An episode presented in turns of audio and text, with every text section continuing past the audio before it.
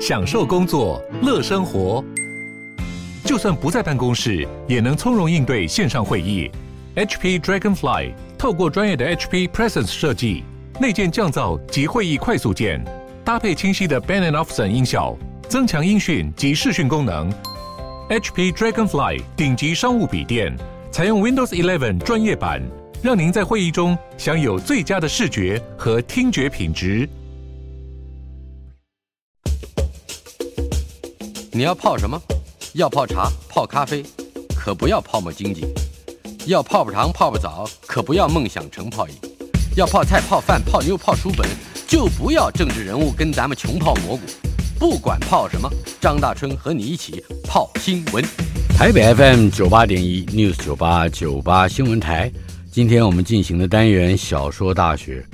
上一集介绍了被誉为日本小说之神的志贺直哉。他的作品探讨小说中的离心力和向心力。离心力所指的就是一种叙述离题的技术，而向心力则是指一位作家不可避免的在众多作品之中都有同一宗旨或者是同样关心的生命主题。而今天我们要探讨的作家是朱西宁先生。小说大学。如果把我个人的生命划分成两个阶段，而不以年纪为分水岭的话，我愿意这么说：在我生命的前一个阶段，我所认识的朱天文、朱天心、朱天一，他们会被称为朱西宁的女儿；而在我生命的后面的半个阶段，朱西宁先生却被称为是朱天文、朱天心、朱天一的父亲，甚至很多朋友已经忘记了朱西宁先生。也是一位非常了不起的作家，一位小说家。在一次小说评审会上，朱西宁先生和我私下闲聊，忽然带些感慨地说：“有事的小说好写，没事的小说不好写。”很平淡的两句话，琢磨起来却意味深长。朱先生当下没有进一步解释什么是有事，什么是没事，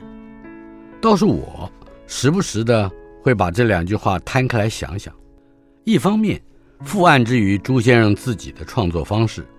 一方面印证之以现代小说的独特表现。有事还是没事？让我先连缀一些片段的句子，简略地描述一下。有事，在小说里头一般说来，究竟会有些什么事呢？比方说，巧合、意外。误会、阴谋、强烈甚至失控的情绪和行为，持续而无法平复的冲突，重大的伤害，以及突发而且严重的疾病，幸或不幸的急剧转利，爱情，非理性的绝对执拗，不可思议的性格谬误，以及背叛。简单的统摄起来说。可以一言蔽之，有事所描述的、建构的是某种形式遥远的生活，即使运用相当程度写实的笔墨去刻画我们某些生活经验的细节，然而，这也是把看似遥远的生活用望远镜拉近到贴身观察距离之内的假象吧。今天我们所说的 romance 罗曼史，原本就有这样的况味。它是夸张了的激烈感情，充斥在非日常生活之中，形成不可思议的奇遇，令读者惊讶、向往、悲伤，甚至庆幸自己不曾经历。在解释什么是没事的小说之前，我们就来看看朱西宁的小说。现在几点钟？这是朱西宁在一九六九年十月。完成的一篇小说，叙述一对维持着索然无味的情欲关系的表兄妹，在一间斗室里头拌嘴、调笑、打闹和斗智的过程。它的结尾是这样的：现在几点钟？我问。我的表到现在还没有对时呢。他喘着气回答：二十世纪七十年代。时至今日，我们已经来到了新世纪的第十八年，才回过头来讨论朱西甯先生在四五十年前的作品，使我不免有迟到的歉然之感。在这四五十年间，从报纸副刊到论文学报这些文学媒体上，几乎看不到任何有关朱西甯作品的重要研究或评论。即使有，也太半着眼于《狼》《铁浆》，这是一九六三年的作品；《旱魃》，这是一九六七年的作品。这些都是早期的作品。朱西甯受到文学批评家冷落，却也不能使他免于被贴上显著的路线标签。他和司马中原、段彩华一向被冠上军中小说三剑客的浑号。他的作品被编入战斗文艺、反共文学之林。他的活动，比方说创办《三三集刊》和文艺青年的接触、聚会，以及和那个被很多人称为汉奸的胡兰成的交往，也被泛政治化的披染上一层集团性的色彩。凡此种种，都使得上世纪六十年代到八十年代之间，朱西宁的创作失去了接受进一步肯决的可能。二十世纪七十年代的台湾文学界，笼罩在一种本土自觉的氛围之下。台湾社会的诸般现实，非但是大量叙事文学作品的真正主角，也成为各种不同意识形态的争议焦点。无论是出于一种对于长期以来的政治文化体制的反动，或者是意图寻求某一个族群价值的认同，台湾都不再只是一个地理名词。在使“台湾”一词富有更复杂的历史意义和社会活力的过程之中，写实主义的美学观点和小说这门艺术的形式得到了相互寄托而迅速发展的机会。从技术层面看，写实主义美学和小说这共存共荣的两者，为七十年代以后的台湾文学作品带来了积极的刺激或影响，广泛的取材于社会现况。似乎为台湾小说找到了植入十九世纪中叶以后欧洲文学主流传统的介质，在那个伟大的传统里，英国的狄更斯、法国的福楼拜、第二时代的屠格涅夫和托尔斯泰，示范了小说这个体制的艺术性必须逐基于它的社会性之上。于是，丰富作品的题材。尤其是丰富作品的现实性题材，便拥有了不止于技术层面的价值，而同时还蕴含着关切社会、暴露社会问题等等道德和政治的理念。倘若作品不能明显地呈现这些理念，或者是明显地在抗拒这些理念，则往往错失了批评家的青睐。朱西宁先生在四十岁，也就是一九六五之后所写的许多。长短篇小说，就是在这样一个氛围之下，被集体遗忘的。一九六五年发表于《联合报》副刊的《土狗记》，大约是《狼》和《铁匠》这两个集子在一九六三年出版之后最具代表性的新作。它的内容非常简单，没事儿，叙述的是一个瞎了一只眼的拾荒老人，名字叫石不全儿。他试图诱杀一条三度前来投奔的热情黄狗的过程，这是一部典型的现代主义小说，通篇大量的意识流技法和结尾之处，那黄狗又活过来了，冲他摇着尾巴，那么友好的摇着，这就是故事的结束，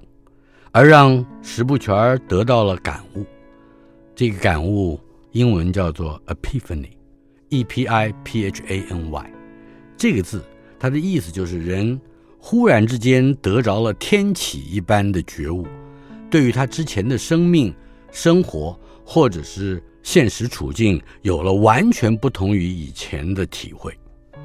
所以石不全在看到那只狗又活过来的时候，而且是那么友善的面对它摇着尾巴的时候，他几乎可以说是放下屠刀。这篇作品十足展现了像 James Joyce、乔艾斯那样的凝练的叙述风格。可是，《土狗记》里边也有突破意识流的格局的笔触。这些破格的笔触，可以视为朱西甯日后许多新小说之作的先期演练。在下面所举的几个例子里，朱西甯刻意超越了意识流手法所经常寄托于叙事观点的那些个方式。虽然这些个描写在整体文本结构里边并不显眼，可是我却以为朱西宁反而是在这一类破坏所谓叙事观点的细节之中，发掘了不同于传统小说的叙事魅力，而且在日后的作品之中。层层递现这样的魅力。我先念几段非常散文化的句子。第一段是这样写的：河搂着这个都市，孤这个都市成岛。河岸上这一世的碉堡，说不上像雨后乍晴的菌子那样盛，总也是菌子的形状，而且也真的够多。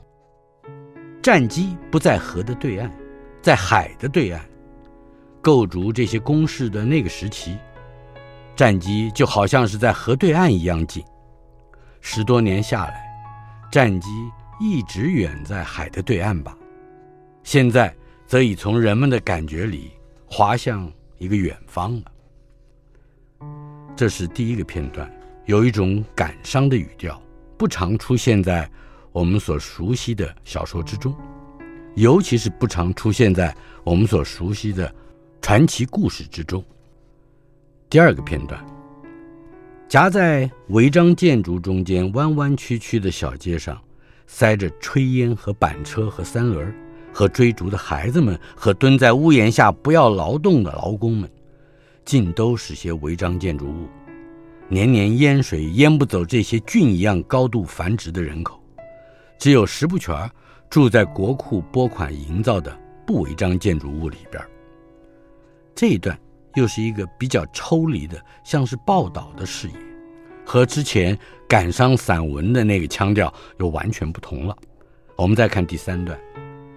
能看出那两片纸虽然已经暮色很沉，一片像是某一号候选人发表政见的招贴，另一片则是过时的废报。两行二宋正题，单行三号方体的副题是说几号的太空火箭升空了，大约便是那么个意思。这是第三段，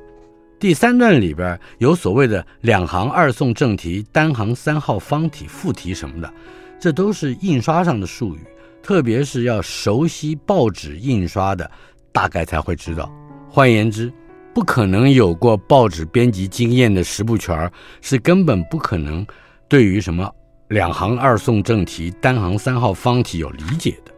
这就是超越了叙事观点的描写，这都是足以显示朱西甯破坏叙事观点来展现叙事强度的企图。一旦这种企图强烈到某一个程度，传统小说里边惯常讲究的许多元素都将退居次要的地位。比方说，戏剧性的动作、情感的冲突、写实性细节的描摹准确与否，或者角色个性和性格的统一性，甚至还有所谓情节布局是不是紧凑严密什么的，这些都可以不再是作家关心的问题。作家关心的就是他的叙述语言以及这种语言的实验性，它是不是一种新的语言。《土狗记》完成之后，整整一年半，朱西宁写了三千年的深，深浅的深。这似乎是一个比《土狗记》更简单的、更没事儿的故事。在军医院担任药师的年轻人姓梁，梁某，病重了，等待腾空的床位，可想而知，等得很心焦。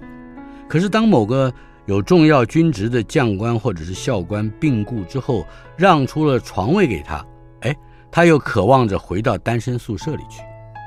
就是这么样一点简单的渴望。朱西宁并没有像那些浸润于心理分析科学，而后舞弄着意识流技法的小说家一样，让这位其实很可以在病榻之上回忆往事，来曝露出他自己身世背景的梁思耀，提供给读者太多的生活经历或者内心世界。相反的，读者非但不知道这个叫梁思耀的角色属于哪一个现实社会，拥有什么样的身家历史，甚至连他的面目病情都不清楚。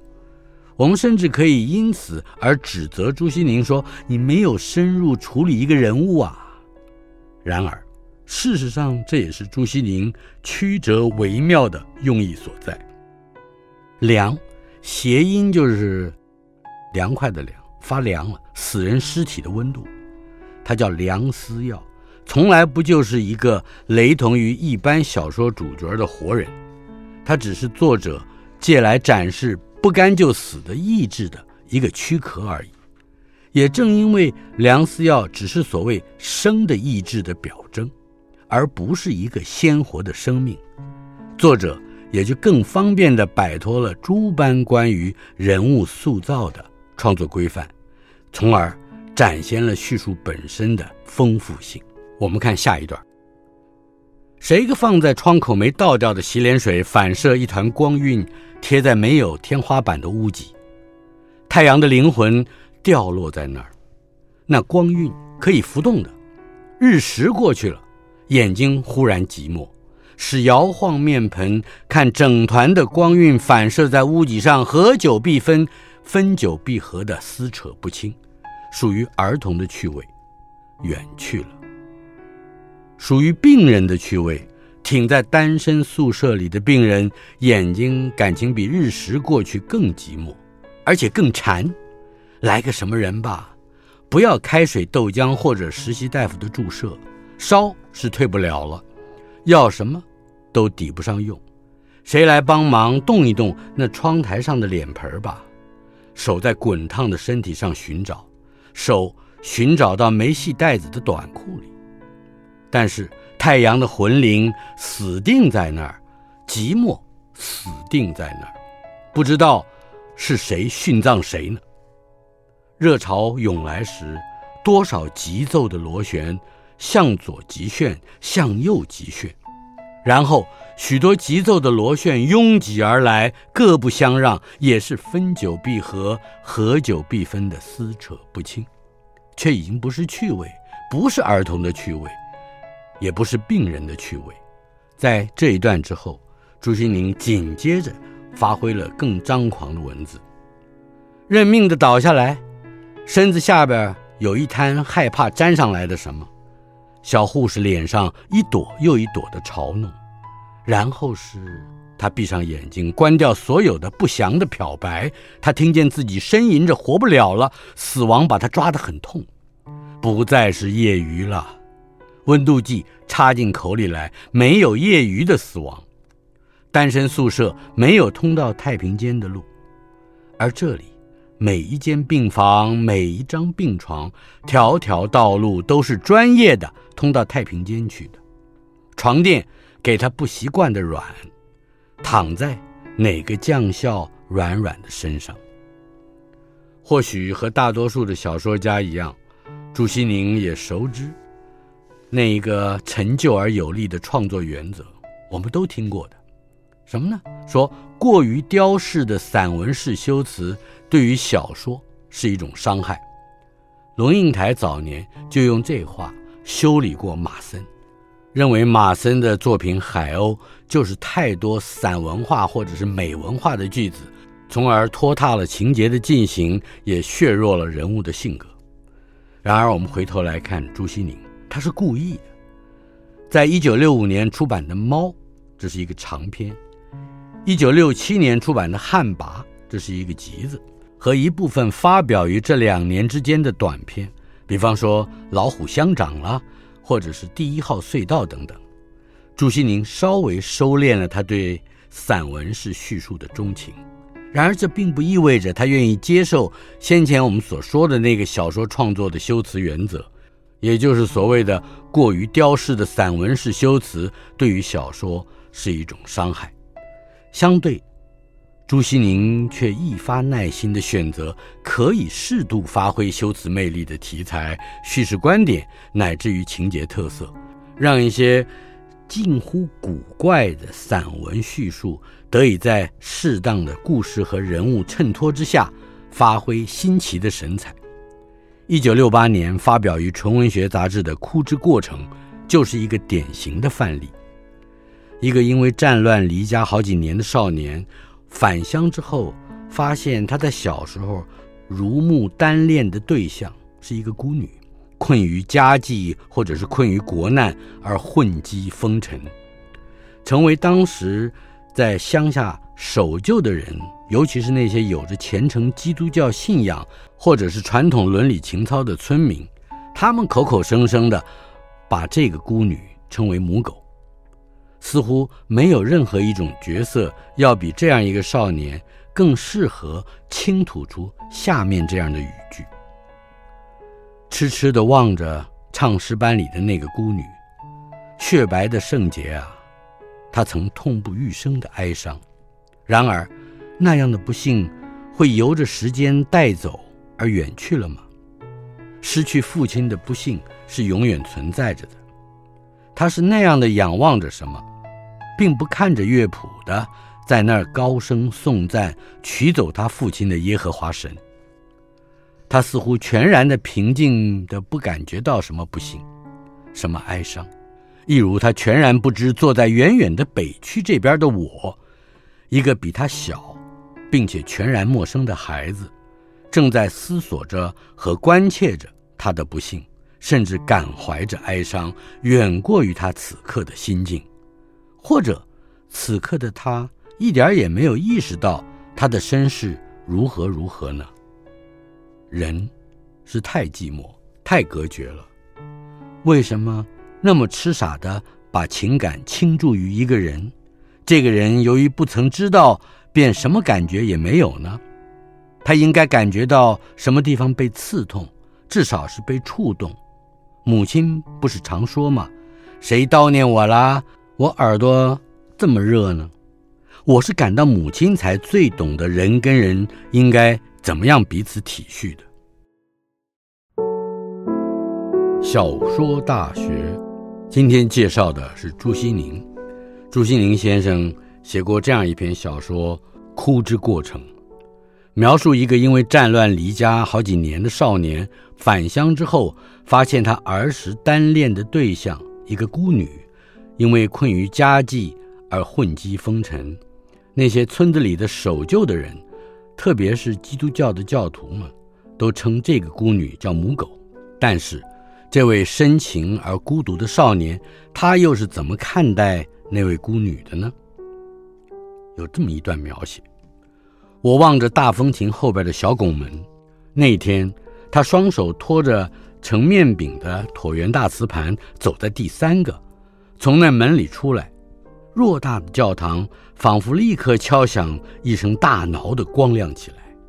多大的绝望啊！一下子就安心了，在他普鲁士蓝的殷丹士林罩袍巾前，配着领圣餐的圆牌。那缠人的圣诗是这么唱的：“太迟了，太迟了，你们不能进来。”便是那种普鲁士蓝，他就该生来便是那首圣诗。然而，在那一刻之间，他刚出现，却远去了。他已经到了领圣餐的年龄，一如他已经参加了唱诗班。而我呢？而我一个也不是，手里还握着留下的一截断线。他是那美丽的风筝。飘落到城里去，它属于那座城，而我不是。他只留给我一截什么也不当的断线，唱不成声的那两句缠人的圣诗，苦恼人要死。七哥还不曾考圣餐呢，我更是差一大截子的路。圣餐和唱诗班都在他那座城里，我没有资格追过去。以上是借着天真的叙述者 （naive narrator）。特殊的感性形式，比方说语调，来营造出一种柔腻婉约的散文叙述风格，使这篇原本可以流于伤情的或者是道情的传奇之作，延伸出另外一层意义。小说中的我，终于在作品接近结局的地方，提出了富于辩证意味的质疑，还有解答。于是，世故的读者便可能忽然发现。原本是一个俗透了的孤女沦落的故事，在作者感伤的叙述之中，那些个散文句子所堆叠出来的，却是深沉的思考课题。这一段他是这么写的：我情不自禁地质问起来，神就不照顾庄佩兰那一家吗？不知是质问慈爱表姐，还是那至高之神？当然，我说，约伯的痛苦也是一种恩典。如此，对于慈爱表姐自觉和自认的幸福，也许是一种告诫，或者是一种嘲讽吧。这并不是朱西甯第一次运用天真叙事者来导引小说的读者。早在1958年发表于《自由中国》杂志上的《骡车上》，就曾经成功的借助于故事中那个还不大识字的孩子的观点，来凸显他的老舅的精明刁钻，以及驾着马车的一个叫马绝后的吝啬鬼。这个老舅透过一种语言的机智或者玩笑，迫使马绝后放弃了他原本要向某个佃户人家追索的债务。到了一九七一年，朱西宁先生发表在《联合报》的那场嘎嘎，一九七五年发表于《中国时报》的《戏言再见》等等作品，更透过了孩童，甚至是被主人遗弃的狗，来展示朱西宁迷人的叙述能力。在运用所谓天真叙事者的技法之时，朱西宁似乎并不介意把许多不符合该叙述者身份、教养、背景。认知甚至情感的材料装填到小说里去，比方说《戏言再见》里的狗会有“我的小小香闺就在花架底下”这样的话，一如他不介意在使用意识流技法的时候扩大了或者是超越了叙事观点所能陈述的内心活动的范畴，因为朱西宁并不强调角色再现现实人物的功能。却是透过那些细腻的、精确的描写，或者是模拟的笔触，来彰显叙述的自由。对于激进的写实主义者或自然主义者而言，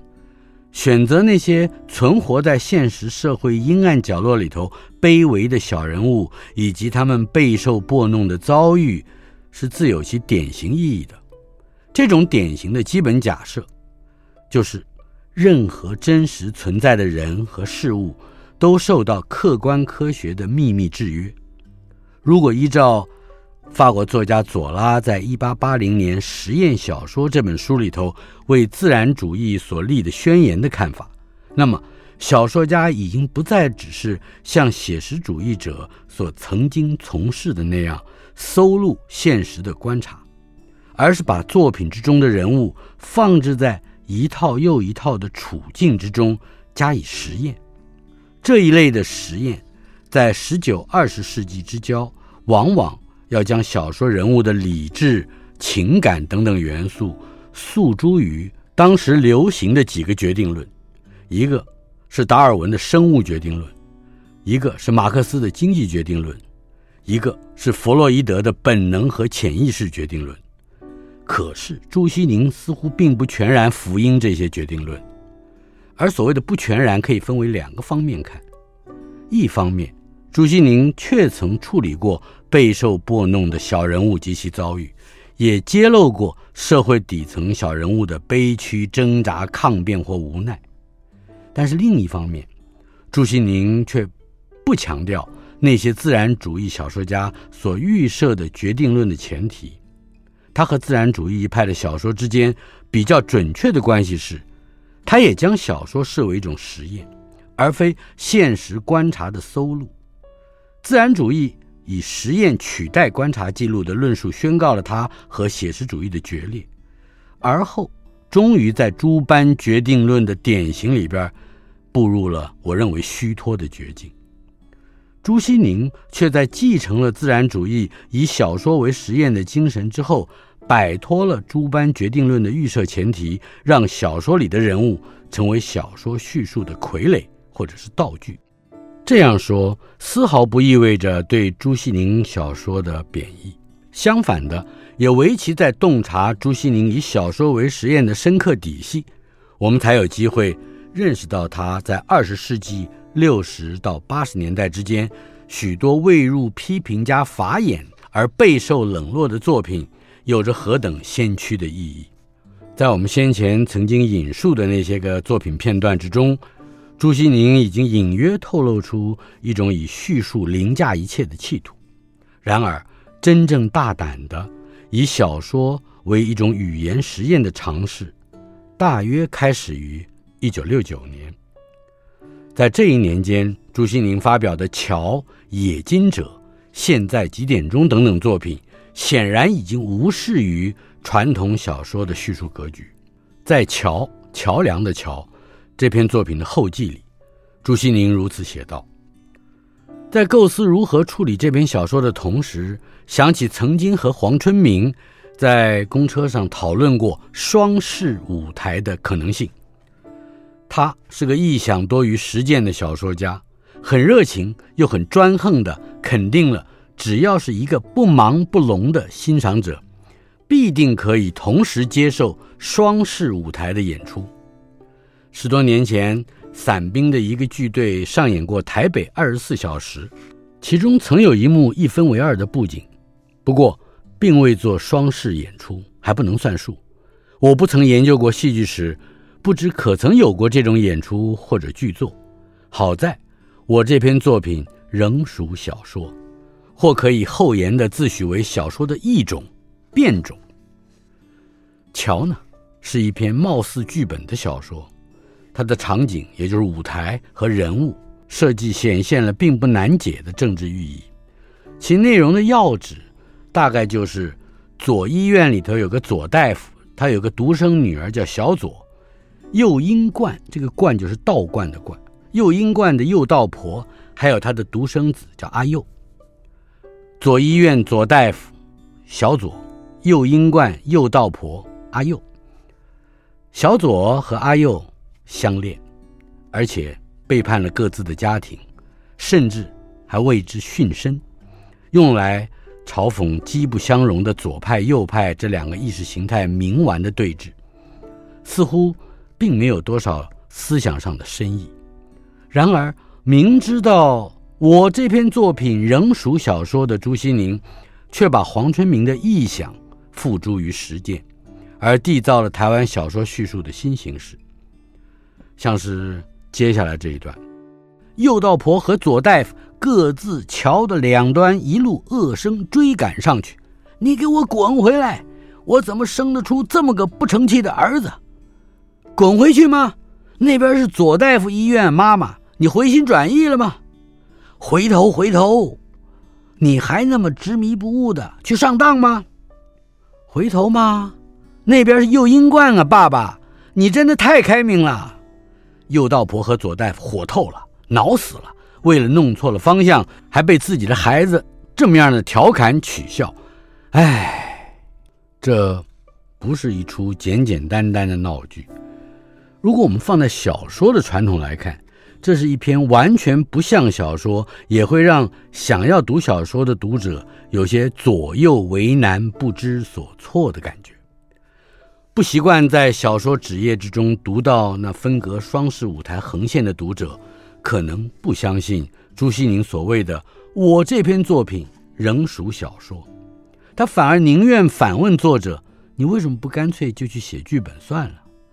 要不就是这样劝作者，你还是规规矩矩的写一个故事好了吗？”不过，对于这一时期的朱西甯而言，即使是说一个故事，也必须出之以不规规矩矩的叙述，《冶金者》就是一个绝佳的例子。《冶金者》有三个完全不同的下半段，作者甚至在“豁然之三”结尾之后还添上这么一笔：“豁然之四”点点点点。在“豁然之一”以前，也就是小说的上半段，朱西宁塑造了三个并不完整的人物。他们分别是为了争一只金戒指而大打出手的阿罗、阿图，以及劝架不成，反而一砖头垒倒了另外两个人的槟榔仔。在接下来的豁然之一里，读者似乎读到了一个完整的故事：阿图已经疗伤回家，阿罗呢住院接受观察，槟榔仔在探病的时候，把那枚在扭打之中从阿图嘴里挖来的戒指还给了阿罗，并且来劝诫阿罗和阿图言归于好。小说大学，今天为大家介绍的是朱西宁和他的新小说《实验》。方才说到了《冶金者》，《冶金者》的第二个豁然结尾，推翻了《豁然之一》所提供的故事结局。在第二个结局里面，阿图死了，阿罗到停灵的地方去撬开死者的嘴，他没找着金戒指，却挖下了一排四颗金牙冠。杀人的真凶槟榔仔非但没有受到法律的制裁，反而借着归还戒指而赢得了阿罗的感激和友谊。在《豁然之三》里，朱西宁再度推翻《霍然之二》。以及由《霍然之二》所决定的小说的上半段，槟榔仔慷慨地把戒指归还阿图，因为他早已知道戒指是假的，并且再度挑起阿罗和阿图的口角以及拳脚冲突。冶金者或许不其然地使人想起芥川龙之介的名篇《竹叟中》，后来由黑泽明拍成了电影，电影就叫《罗生门》。直到今天，我们说这人呢，各说各话，莫衷一是。公说公的理，婆说婆的理，就用罗生门来形容。我们回到朱西甯的《冶金者》，相对于《竹叟中》，他要比芥川更直接地挑战了小说的叙述。对芥川而言，《竹叟中》所揭发的是不同观点之下、不同真相之间隐含的人性冲突和价值矛盾。而对朱西宁而言，却是小说这一个叙事形式本身的诸般问题。任何一个接受了豁然之一或者之二之三结局的读者，都会因为这个结局而了解或者自以为了解了小说的前半段。倘若没有其他的豁然结局，那么一篇小说便只能容有一种叙述形式，遂也只容有一种了解的可能。但是，当接二连三的豁然结局出现之后，尤其是当第三个版本的结局显示槟榔仔曾经去银楼检验出戒指是假货的时候，读者不但读到了不同的结局，也同时质疑起在前两个豁然结局之中出现的槟榔仔之所以归还戒指，是不是也出于相同的，只是没有被叙述出来的缘故，从而。读者也就有了另外一或两种新的了解可能。从深入一层看，朱西宁显然洞悉传统里小说那种唯一的叙述形式极其僵固的阅读机制。一篇拥有单一封闭结局的小说，只能够唤醒一个单一而且封闭的了解可能。可是，当一篇小说越趋近结局的时候，并不是使读者越趋近于真相，只是让读者越来越僵固于他对整个阅读过程的了解。冶金者对于小说叙事形式的颠覆性实验，并不意味着朱西宁从此不再采取传统小说的论述方式从事创作。我们只能这样猜：基于对于小说叙述本身的独特兴趣。朱西宁在《冶金者》的实验中，证明了那些塑造小说传统形式的元素，比方说人物了、情节了、结构了等等，还有他们的美学，如人物性格必须统一、情节布局必须完整、结构必须严密等等。这些啊，其实是非常脆弱的。他们非但可以被叙述的改变，比方说豁然之一、豁然之二、豁然之三到豁然之 X，被这些所摧毁。也可以被自由度更大的叙述来加以取代。最后，让我们来介绍《现在几点钟》这篇小说。在这篇小说里，朱西宁几乎是戏谑式的把小说当成一个叙述语言的实验场。他让叙事观点所寄托的我，驰骋其毫无节制的联想或想象，使意识之流渗透泛滥在大量的繁琐的。诸般生活细节之中，如果把这些看起来无关宏旨的废话删掉，我们甚至可以毫不犹豫地说，对于小说的情节、人物结构、生活主题根本没什么大碍。我们看看下面几个例子。这一段是这么写的：有什么办法呢？尼龙的质料总是不吃汗，难免有些不很正常的气味。现在是捧着双倍的钱都买不到线袜。对于脚汗重的人，这是近乎乡愁的一种怀念。